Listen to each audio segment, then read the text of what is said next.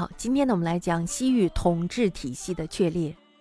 日主王降汉的同年，汉朝呢就在西域建立了都护制度，作为西域经营的领导中心。治所呢在乌垒城，也就是今天的新疆轮台县东。首任都护呢是郑杰，高级所里人员由副校尉为军事指挥，还有就是护岸使者，他们呢专门负责中亚事务。其后呢又设立了戊己、伊顿、屯三校尉。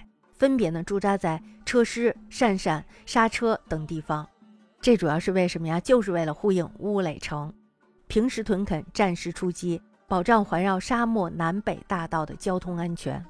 都护呢是汉庭西域政策的执行者，也是汉朝住在西域的全面政治代表，还有军事长官。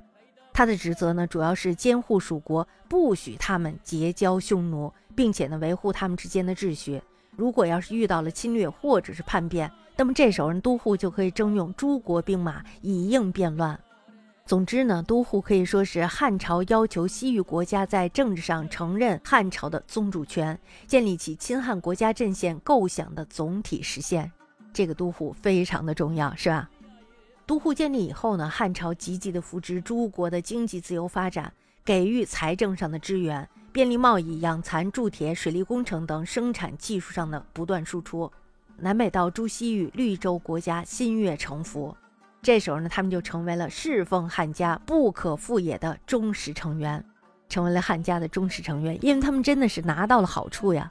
那么，如果他们要是跟随匈奴的话，他们能不能拿到这个好处呀？其实他们拿不到这么多的好处。匈奴呢，可能能保护他们，就好像我跟你收保护费一样，你还得交我一定的费用。但是呢，如果要是你不服从我的话，那么我就把你消灭掉。这就是匈奴对他们的政策当然还有别的政策比如说允许你在哪哪哪放牧等等。但是咱们可以非常肯定的认为在技术支持上肯定是没有的。